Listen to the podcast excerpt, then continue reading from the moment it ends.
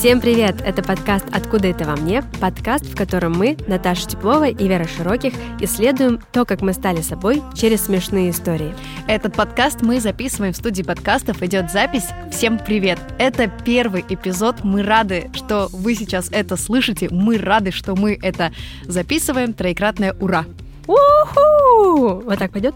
Да, в каждом из эпизодов мы будем брать одну черту или одно качество нашего характера и разбираться, откуда это в нас, как сказала Вера, через разные смешные истории. Да, и сегодня наша тема непринятие своего тела. Эту тему мы взяли, потому что мы замечаем, контактируя с другими людьми, что многие стыдятся каких-то частей своего тела, особенностей или вообще тела целиком. Прячут эти особенности, стараются фотографироваться рабочей стороной или даже слух шеймит да, себя. Типа, типа я там корова, у меня вон целлюлит. Жесткий целлюлит, у меня шнобель. Да, и мне, и нам, вернее, стало интересно, откуда это все берется. Ну, вероятнее всего, что это когда-то кто-то где-то отпустил, может быть, какой-то, не знаю, нелестный комментарий или сравнил, может быть, человека с другим. И после этого человеку стало казаться, что у него действительно огромный нос. Ну, например. Да. И мы с Верой в этом вопросе не исключение, потому что мы тоже не принимали или, может быть, до сих пор не до конца принимаем свое тело, и у нас на этот счет есть несколько забавных, веселых историй. И я, с твоего позволения, Вер, начну. Мочи. Ура! Расскажу про свои любимые уши. Пам-пам. История в том, что мне достались достаточно большие оттопыренные уши в дар от моей мамы. И я э, жила с этим. И, и на самом деле я была очень худой в детстве. То есть прям такой тощий. И уши были абсолютно перпендикулярны моему лицу. Они были непропорционального размера, как и все в целом, наверное, в каком-то детском теле, да. Редко дети бывают какие-то супер такие прям ровненькие, как по правилу золотого сечения. Уши они меня жутко раздражали, и, естественно, они вызывали очень бурную реакцию у моих сверстников. Поэтому все возможные оскорбления, которые только можно было придумать, меня били в школе из-за ушей, боже мой. Э, что только не делали, только потому что вот у меня торчали уши. Это в младших классах было? Да, это было в начальной школе, то есть когда, ну, наверное, до школы ты особо и не осознаешь себя, я не думала об этом никогда, о том, что у меня какие-то не такие уши. Во-первых, потому что у меня у всей семьи такие уши, начнем с этого. То есть, ну, действительно, у нас как бы у всех торчат уши, и это всегда считалось чем-то нормальным до момента, пока мои сверстники не начали мне говорить об этом, что... Возможно, это считалось идеалом у тебя. Что такая, блин, почему у других не такие уши? Как у Майя, знаешь, они же привязывали бусину между глаз, э, чтобы начинать косоглазить, потому что косоглазие в цивилизации Майя было признаком величайшей красоты. Вот так и в семье моей э, торчащие уши, это тоже был какой-то классный признак. Хотя, конечно, меня стебали и мои э, братья, и, ну, такие же ушастые, кстати, абсолютно. Они говорили, эй, ты с локаторами. И, ну, короче, в целом это все было как-то нормально до момента, пока я не пошла в школу. Конечно, этот символ чебурашки, которого я, кстати, очень любила, их даже когда-то коллекционировала, он, конечно, стал таким прям важным в моем детстве.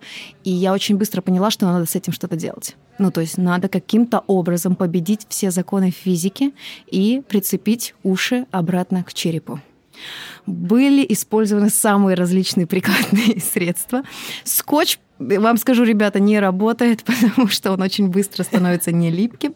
Но, как известно, есть что-то более хорошо скрепляющее поверхности. Я так. говорю о клей-моменте. А жвачка? Жвачка, Пробовала? это, кстати, знаешь, не такая тоже история, потому что это недолговечно. А я же хотела, чтобы раз и навсегда. А-а-а. Я хотела, чтобы мои уши стали похожи на уши людей, которые меня обижают. Ну, то есть, типа, блин, вот, наверное, надо быть такой же, как они, и тогда и они это перестанут все обижать. Да. А ты не предполагала, что ты будешь мыться, когда нет, я хотела приклеить нет, их? Нет, нет. Угу. Там вообще предположений ноль было. То есть была такая сверкающая цель, что мне нужно приклеить уши голове. Все остальное это уже после запятой, это уже не считается. Вот я взяла клей-момент, уши были приклеены, но мы же все понимаем, что на голове, кроме ушей, есть волосы. Если вы думаете, что это было сделано как-то аккуратно, я думаю, что вообще нет людей, которые умеют пользоваться клеем моментом аккуратно. Это же все, все поверхности, твоя одежда, твои пальцы, все в клей моменте. По-любому. Вот. Так же было и с моей головой, то есть я очень сильно заморала волосы. Ну, не заморала, я... Боже, ты ну, используешь слово «заморала»? Заморала, да. Замора... А стряпать ты говоришь? Виходка, палас. Гачи. Так, это уже отдельно, откуда у нас, да, вот эти истории. Ну, короче, суть в том, что я приклеила уши к голове клеем моментом. Э, после чего последовала прическа под мальчика.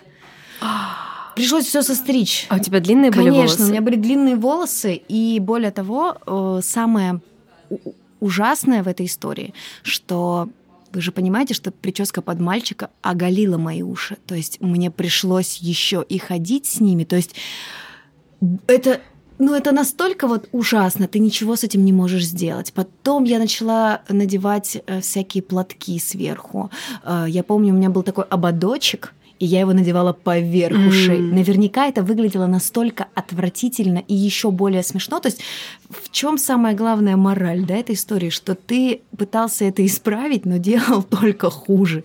То есть я не могу представить, ну я бы тоже над собой смеялась, если бы какая-то дурочка ходила с ободком поверх ушей, да, ну объективно говоря. Потом я решила, что если вы, вы понимаете, да, что я не останавливалась вообще. То есть меня не смутил этот эксперимент с клеем.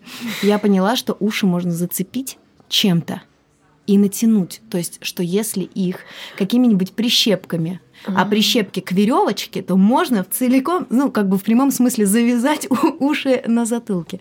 Но вот эти, кстати, вещи я экспериментировала с ними только дома. Ну, я уже поняла, что, блин, меня могут убить уже в школе, если я продолжу это все выносить на суд человеческий, и решила только домом ограничиться. Ну вот, как бы так, да. И как-то мне сейчас даже нехорошо стало внутри, когда я об этом вспомнила, потому что ну, это было болезненно. Ну, по правде, это смешно звучит, но Конечно, это было больно. Я очень хорошо тебя понимаю, у меня тоже торчат уши. Но я, честно говоря, в детстве совершенно этого не осознавала, не понимала. И я делала себе еще более большие уши. Мне казалось, что они недостаточно торчат, и они недостаточно большие, и лет в пять, наверное, у меня возникла идея, что я хочу быть слоником, и я хотела оттянуть себе огромные уши, и я это делала. Я подходила к зеркалу и тянула их в разные стороны. Возможно, поэтому они сейчас еще больше торчат. А у меня еще волосы тонкие, и у меня, кстати, тоже. Вот это же большая проблема. То да, есть, объемом э, никак это не нивелируешь. Да, да. То есть у, у Веры сейчас э, каре, и у это, Наташи тоже. Да, и у меня была такая прическа практически всю мою сознательную жизнь. Именно по этой причине. То есть я не отращивала волосы только потому, что их надо было бы собирать, а собирать это значит оголять уши. Да, а... или если распустишь длинные волосы, они же не такие объемные, и, и вот это ухо ушко торчит. вылезает. О боже, как, какая-то мерзопакостность. Э, у меня всегда это подводило на общеклассных фотографиях. Вот знаете, когда класс фотографирует, и там у всех девчонок нормальные фотки, а у тебя вот этот партизан торчит просто из-под волос, тварь. Вот это, это настолько отвратительно, и ты уже ничего с этим не можешь сделать. И, и, и я как бы не хочу показаться какой-то старушкой, но фотошопа, наверное, в таком прям распространенном варианте как-то да не нет, было. Откуда конечно. тогда у нас такие уродские фотки да, на протяжении это же на пленку лет? снималось все, конечно, конечно. Не было никакого фотошопа. А у меня есть фотографии, где у меня уши, только уши видны, потому что моя, моя мама всегда как-то делала мне такие причесочки объемные в детстве или собирала как-то мне так волосы немножко, выпускала их, чтобы я выглядела прилично, чтобы не было акцента на моих ушах. И как-то я занималась танцами, занималась хореографией классической. И моя мама отвела меня на танцы и ушла. А в какой-то момент на тренировку пришел фотограф. И наши тренеры решили сделать нам прически для фотографий. И мне собрали волосы на макушке очень-очень высоко, прилезали и залачили. И ты видела эти фотографии? Да, я, поэтому я просто молчу, я ничего не комментирую, потому Там что просто я видела эти локаторы на все фото, мне кажется, их видно больше, чем всех остальных людей даже.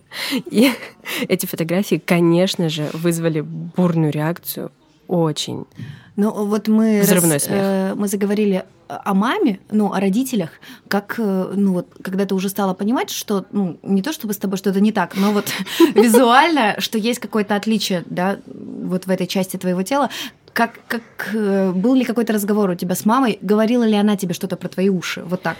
Нет, кстати. Нет, никогда не говорила, и, возможно, она и не акцентировала сама для себя на этом внимание, просто делала мне прически, подходящие по моей форме головы, там, лица и всему подобному. Это я стала замечать, мне кажется, только в подростковом возрасте. И я стала говорить маме, Почему ты родила меня такой? У меня такие уши, у меня такая челюсть, у меня локти вот такие. Я предъявляла маме за все. Про локти особенно. У Веры, кстати, обычные локти. Ну, да нет, у меня тут лучевая кость, лучевой отросток, по-моему, это называется, он торчит. И у меня есть история про то, как чувак, который мне нравился, взял меня вот так под локоток и заорал. А, что там у тебя? Это что у тебя такое? И я ему показала, а он сказал, что это отвратительно. Вера показывает сейчас нашему звукорежиссеру. Эм, его оценка абсолютно 6-0. Я ставлю этому локтю 6-0. Э, Просто моя мама, она сначала вот этот был, как модно нынче говорить, газлайтинг, то есть она говорила, не торчат у тебя уши. Потому что у нее торчат, у брата торчат, у всех торчат. Я могу туда хоть что вставить между головой, и, и мне все равно говорят, что они не торчат. Морковь. Можно да не торчат. Наташ, да не торчат. Потом она, видимо, поняла, что я тоже обладаю даром видеть. И, и критическое мышление да, присутствует. И я осознаю, что торчат. И она стала говорить мне, у меня есть двоюродная сестра, и у нее тоже торчат уши, но мы же все родственники, и у нее тоже торчат уши. И у нее очень красивый муж у моей двоюродной сестры. И моя мама всегда показывала мне ее свадебные фотографии и говорила, ну вон глянь, ну глянь, ну разве ее остановило вот это? Вышло же полюбят, за красавчика. Полюбят именно за уши, говорила мне мама. То есть вот, э, я помню, что в какой-то момент она так очень резко пере... поменяла стратегию и от газлайтинга ушла к тому, что типа, да нормально, Наташ, нормальный уши. Ну, кстати, давай мы, может быть, подытожим эту историю. Сейчас тебя парят твои уши? Нет, сейчас не парят. Я как-то научилась с ними жить, научилась подбирать то, что мне подходит, сережки, прически и все такое. И они мне даже нравятся, я считаю их милыми. А ты? Да, наверное. Безусловно, порой при каких-то ракурсах на некоторых фотографиях я думаю, бог, ты мой, это все еще со мной. Оно живет где-то на моей голове. Но, но мотивов приклеить что-нибудь клеем моментом к черепу у меня больше, конечно, нет. Ты сказала про фотографии, а у меня я не фотографируюсь в море по вот этой причине. Точно, я... боже, ты вскрыла сейчас какое-то ужасное вообще. Нырять, прилю и вообще, вообще в компании ходить на море я не люблю только очень близкий круг людей, чтобы никто не видел этого ушастого Сашу Белого, когда ты выныриваешь, и у тебя волосы все назад, они приклеились, как у бандюги. И вот эти локаторы, просвечивающиеся на солнце, дельфина можно увидеть, прыгающего да, через них. Через них, да. да, вот да. Нет. Ужасно. А знаешь, что я сейчас осознала? Прямо в эту секунду. Для ребят, кто нас слышит, у меня биозавивка на голове. Эти кудряшки, когда они мокрые, они выглядят ужасно. Прям отвратительно, вот как мокрая собака. Я не знаю, как мокрая кудрявая собака. И я вот собираюсь на море, и я представляю себе, что будет, когда я буду выныривать вот эти отвратительные кудряшки, прозрачные огромные уши. Боже, у меня неприятные мурашки побежали по ногам. Мне кажется, в конце летнего сезона мы с Верой запишем еще один эпизод про то, как мы ныряли. Пам-пам. Еще мы хотим сказать, что ну, вообще люди притягиваются, да, наверное, по каким-то похожестям изначально. И мы просто с Верой вот выяснили, что ну, не очень простой у нас был подростковый период, как, наверное, у многих девчонок и мальчишек. И поэтому какая-то часть сегодняшнего эпизода будет посвящена и этой части тоже, потому что мы, простите уж за интимную подробность, но у нас такой э, Подкаст «Шиворот на выворот». Я, ну, то есть мы тут прям наизнаночку выворачиваемся, поэтому мы познаваться созрели. Да, у нас э, позднее половое созревание. Был ли страх у тебя, что ты не созреешь? Да, гадкий утенок это вот было чисто обо мне, потому что я очень была э, супер непропорциональной, да, вот помяную историю про уши. Ты видела мои детские фотографии, у меня была квадратная голова. В действительности, то есть у меня были очень прямые линии, абсолютно прямые щеки, прямой подбородок и прямая вот ну макушка, то есть у меня такой квадратик, два торчащих уха, очень маленькое, тощее, короткое туловище длинные руки в длину длинные, то есть вот угу. до колен, и 30 там семь с половиной размер ноги. Ну, то есть это выглядело настолько ну, как будто меня просто где-то вот подрастянули в каком-то редакторе. То есть это было отвратительно. Да. Понимаю, потому что у меня не было квадратной головы, но у меня достаточно вытянутая голова, и я вся вытянутая, я была очень субтильной, тощей, mm-hmm. на меня невозможно было найти одежду. О, ты что, Это если просто... мы сейчас начнем об этом говорить. А еще она покупалась на рынке. На рынке, естественно. На картоночке нужно было стоять. Конечно. Тряпочкой тебя закрывали, чтобы переодеться. Да, да. Да, это был кошмар.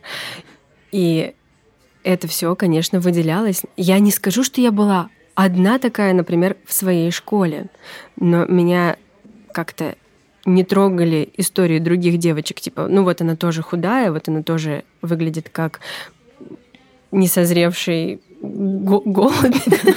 Голубь? Ну, ты видела детей голубей? Да, Они, да, ну вот я примерно такая, мне кажется, была. А я вот задумалась, видела ли я детей голубей. Посмотри в интернете, Хорошо. если ты не видела. И вы, ребят, тоже посмотрите, потому что я вот прям этим займусь. Они стрёмные. Простите, голуби. Но, кстати, некоторые люди думают, что воробьи — это дети голубей. Это не так, если что. Я знаю таких э, людей. Минутка орнитологии только что. У нас такой подкаст неожиданный, мы никогда не знаем, чем, куда он завернет. Я, например, тоже пытаюсь вспомнить этот период. У меня в классе было много девчонок, которые очень быстро и классно созрели. Они были похожи на женщин, то есть у них были округлые бедра, большая грудь, да, ну относительно меня все была большая грудь. Талия. Талия и прыщи. У них были прыщи, и их очень любили мальчики. И я была убеждена, что это из-за прыщей. За прыщи любят, что, конечно. Из-за того, что они уже начали созревать, что у них уже появились какие-то новые интересы, и появились прыщи. Вот, и поэтому я, как человек, у которого вообще нет склонности к каким-либо высыпаниям на лице, я рисовала себе черные точки, потому что я считала, что это пипец как привлекательно. Вот я хотела спросить как раз, чем Фломастер. ты рисовала. Ну, у него же достаточно толстая Толстый, точка. Абсолютно. Это... Огромные, огромные, огромные такие точки. обычно приобретаются к концу жизни. Знаешь, есть такие бабульки, которым хочется сковырнуть черную точку. Фу.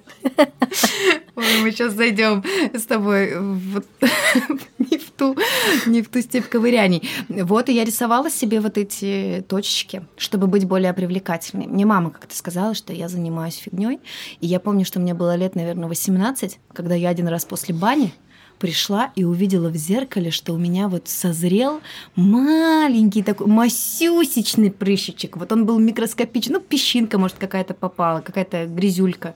Господи, сколько у меня было радости. Я, я, я порхала, я скакала, я говорила, боже, ура, наконец-то. Пела Земфиру, девочка созрела. Да, да, наконец-то. С прыщом на носу. Пам-пам. Я хочу поговорить немного о другом о груди. Здесь должна быть прям вот э, какая-то классная отбивка, типа грудь, грудь, грудь. У меня был одноклассник, его звали Христофор. Вот уже с, этой, вот с этого момента история пошла по мы, кстати, э, скорее всего, будем материться, поэтому мы заранее всех, э, кого это коробит, у вас просим прощения. Для всех остальных угу, просто да. информация. Этот Христофор был маленький, тощий и очень злой парень, но у него была, честно говоря, непростая жизнь, непростое детство. Он всех пацанов запугал тем, что он занимался боксом, и у него были крупные друзья, и он говорил, да, ты знаешь, кто мой близкий, сейчас тебе будет капец просто. Скажи еще одно слово, и тебя порвут за меня. А девчонкам он всем внушил, поселил в них комплексы. Он подмечал все, все самое болезненное. Он раздал всем кликухи. Такие, такие цепкие, жирненькие кликухи. Все пацаны к нему подключались, начинали тоже травить девчонок. Мы уже сказали о том, что мы поздно созрели. Настал день, когда эти образования вдруг начали появляться у меня. И я подошла к маме и сказала, «Мам, у меня вот что». А я всегда под водолазками, под блузками школьными носила маечку. И мама мне в честь этого события приобрела красивый кружевной такой тоненький бюстгальтер, потому что там не нужно было что-то удерживать, это нужно было просто как-то обрамить в какую-то красивую рамочку. И вот она мне его принесла, я его со стеснением, с большим примерила. Мне было неловко это делать даже с самой собой перед зеркалом. Ужасно, ужасно неловко. Не знаю, честно говоря, почему это так было. И мама говорит, ну, в школу завтра в нем можешь идти. Я надела на него водолазку и поняла, что его очертания видны. Я подумала, господи, ведь все увидят, что у меня под моей блузкой вот это. Что же делать? Я не решилась это надеть. В первый день, во второй день тоже. Наверное, месяц он у меня пролежал на полочке. Потом я сказала себе, а что это? Что это вдруг я должна, да, учитывать mm-hmm. вот это мнение чье-то? Ну-ка, надену я эту красоту. Надела смело. И я пошла в этом в школу. Я училась тогда во вторую смену. У нас были такие длинные-длинные коридоры. И у нас был нулевой урок. Это означало, что мы пересечемся по времени с первой сменой. В первую смену учились старшеклассники, 9, 10, 11 класс. И вот я захожу на третий этаж, как сейчас помню, в этот коридор, вижу полный коридор народу. Мой класс стоит в середине этого коридора, ждет начала урока. И там бегает Христофор, мутит какие-то свои делишки. И я расстегиваю сначала куртку, стягиваю ее с плеч. Это все у меня в голове в замедленном действии сейчас. Мне кажется, что все вокруг замерло, и только я двигаюсь по этому коридору, стягиваю эту куртку и вижу, как Христофор со своим орлиным зрением смотрит прямо мне в район груди. Почему? Вот, знаешь, наверное, где внимание, там и энергия. У меня было много энергии в груди, что это привлекло. Привлекло его детектор вот этот. Да, да, да. И он просто на весь коридор заорал. «Верка, а нахрена ты лифчик-то напялила?» И все, все люди, которые были в коридоре, посмотрели на мой лифчик. Это было ужасно. Я сразу сутулилась, я сразу запрятала его поглубже в грудную клетку, в плечи завернулась, и так проходила до конца дня, и мне кажется, что я с тех пор так и хожу. Я так и думала, что ты сейчас скажешь, и так я и хожу.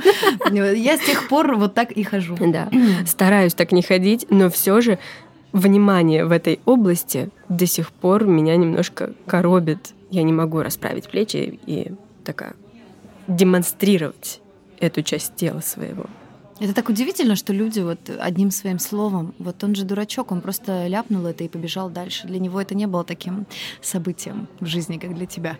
Я не знаю, а вдруг у него есть блокнот, в котором он записывал. мне жаль его, если... Все, свои, если... все свои панчи удачные. чтобы потом что? Нет, все равно мне жаль этого человека. А, я даже не знаю, рассказать эту историю про а, про мулине. Э, сейчас все рукодельницы начали потирать ручками. Э, мулине — это нитки э, для вышивания крестиком, там, гладью. Ну, это просто нитки. Вот это единственное, что вам нужно знать. Моя мама, она очень увлекается рукоделием, и у нас дома было буквально все из этого арсенала, очень много всего. У меня не было груди никакой. Ни зачатков, ни черновиков, ни намерений, ничего. Не было. Она отсутствовала. Минус грудь. Вот так. Я могу сказать, что сейчас в это сложно поверить. Да, ну хорошо, Вер.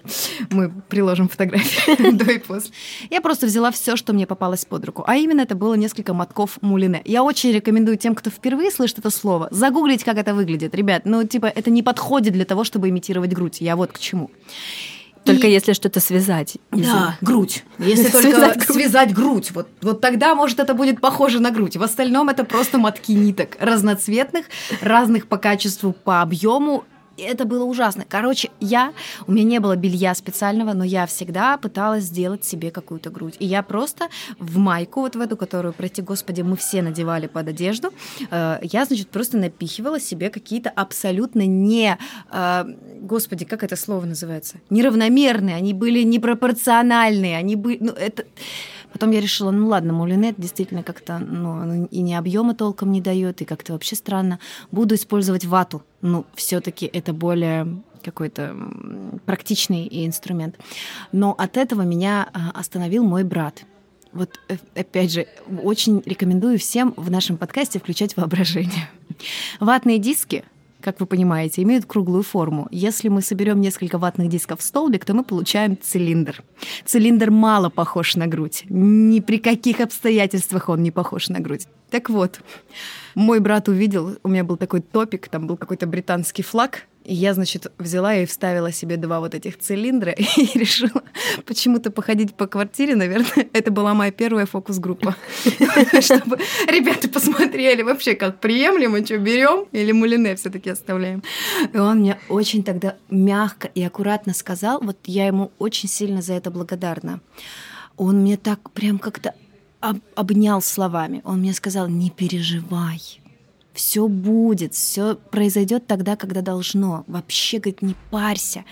Вообще не в этом прикол. Успокойся. Вот он такие как бы, это же элементарные вещи угу. на самом деле, но он мне их так убедительно и так с любовью и так вот аккуратненько сказал, что он меня и не задел как-то, да, не, не создал мне какие-то такие дискомфортные условия, и при этом я действительно перестала это делать, и, может быть, там, не знаю, люди, которые верят в энергии Вселенную и посылы во Вселенную, они скажут, что я просто хорошо визуализировала, но буквально летом предстоящего, то есть это было там весной, а летом я как раз начала созревать, и я очень сильно увеличилась, в том числе у меня сразу появилась грудь примерно такая, какая она есть сейчас.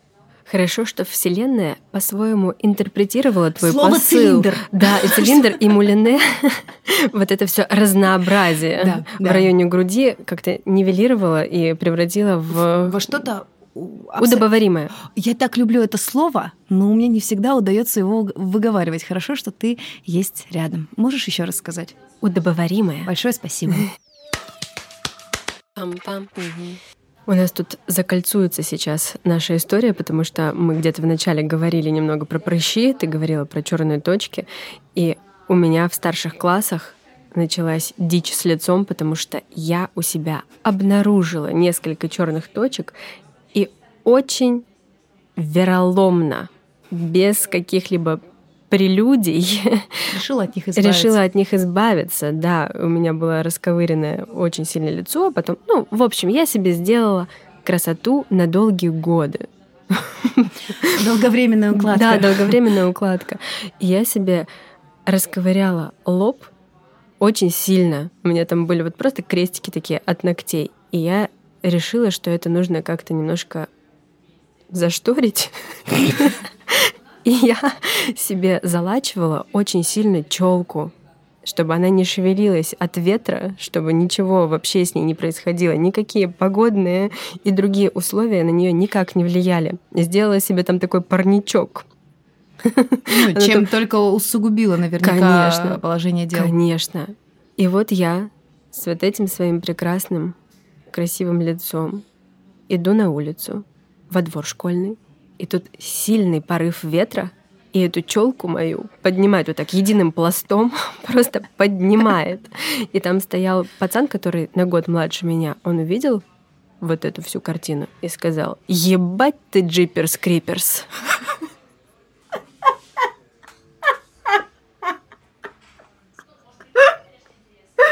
Ну, это цитата песни слов не выкинешь. Это тоже вот до сих пор я помню, но мне сейчас уже весело, а тогда я убежала пулей с этого места, я старалась с ним никогда больше не видеться. Мне казалось же, что другие люди никогда этого не видели. Никто никогда, не думал, что вообще. моя челка странная. И никогда там Абсолютно. не происходило никаких зазоров, никто не замечал этого. Да. И лишь он увидел это. Все ходят с жалюзи на лбу. Просто у тебя должна была быть какая-то ниточка здесь сбоку лица, знаешь, которая немного приподнимает. Чтобы умыться. Но это все истории из прошлого. Это все вроде как прошло или нет? Наташ, ты как вообще сейчас принимаешь свое тело? А, и да, и нет. Вот не хочу лукавить и говорить, что я вся преисполнилась в своем принятии. Нет, это не так, потому что мне было 20 лет, то есть я уже была взрослым человеком, когда я все-таки решилась пришить уши, мы так закольцуем, да, сейчас эту тему с ушами. Я решила их пришить. Я сходила в больницу, назначила операцию. Хорошо, сдала... что не сама решила пришить. Это уже, да, уже все-таки 20 лет. Э, я сдала все анализы, поговорила с хирургом. Это не такая сложная, на самом деле, операция. И что самое главное, попросила деньги у своего старшего брата на эту операцию. Стоила она ну, около 30 тысяч тогда. И э, за несколько дней до того, как мне нужно было ложиться туда, я передумала и купила себе iPhone на эти деньги. Наташ, как здорово. Ты с ушами теперь, и с айфоном. Да, кстати. Вер, скажи, а как у тебя с этим? Сейчас уже гораздо-гораздо лучше, но я тоже не всегда себя принимаю. А в том возрасте, в котором ты пришивала уши, хотела пришивать, я работала в банке, и как-то я шла по улице в наряде в своем банковском и увидела в доме в котором окна были такие, знаешь, зеркальные, uh-huh, uh-huh. увидела, что идет девушка, и у нее что-то со спиной, она такая сутулая, какая-то прическа не такая, коленки на брюках как-то растянуты. Ну, какая-то... Я прям подумала тогда, что за стрём? А потом я поняла, что это я. И я сейчас понимаю, что у меня был такой огромный диссонанс, я построила образ в голове, который совершенно не соответствовал тому, как я выглядела в действительности, и мне приходилось долго очень этот образ как-то мирить с тем, что было. И мне приходилось прям привыкать к тому, что на фотографиях я выгляжу вот так, и на видео я вот так выгляжу. И чем больше я стала фотографироваться и сниматься, тем легче мне было понимать, что вот, вот я такая, мне нужно себя принять такой, ну, либо исправить что-то, что совсем как-то не вяжется с моим представлением о красоте. И по своему опыту я могу сказать, что процесс принятия себя может быть очень длительным и непростым. Но стоит здесь сказать, что всегда эти усилия затраченные, они того стоят они сто процентов того стоят, потому что в их результате рождается такая крепкая, непоколебимая любовь к себе. Господи, как бы сейчас это вот модно и попсово не звучало, но действительно такая прям основательная любовь к себе, которую никакие колкости не могут вообще никак разрушить. Да, и здесь важно просто изменить эту позицию осуждения своих изъянов и начать, например, отслеживать свою речь и не позволять себе какие-то вот колкости в свой адрес произносить, какие-то грубости. И, и любить, э, ласкать себя, заботиться. Вы же самые сладкие котики у себя. Да, потому что если по каким-то причинам этого нам не было дано в достаточном количестве в детстве, мы можем уже взять ответственность за свою жизнь да, на себя, сейчас. да, и стать вот этим взрослым, который дает эту ласку для себя самого. И вот эту базовую любовь то есть э, все, давайте, важно помнить о своем прошлом, но слишком не опирайтесь на него, будьте взрослыми здесь и сейчас и дарите любовь самому себе. Да, важно принимать свое тело и в болезни, и в лишнем весе, и в старости, и в увядании. Как бы это не звучало просто, понятно, что это тяжело, но это важно сделать. На этой ноте важной э, наверное, той, которую нам нужно было проговорить с Верой. Мы прощаемся, и мы заканчиваем свой первый эпизод. Мы рады, что вы его дослушали до этого момента. Если у вас есть истории на эту тему, которую вы тоже хотели бы поделиться, обязательно пишите нам. Мы в социальных сетях всем-всем-всем отвечаем. Будем рады вашим историям. А еще у нас есть почта, на которую вы можете отправить эти истории, и, возможно, в конце этого сезона мы их прочитаем, если вы нам разрешите. Пока! Пока-пока.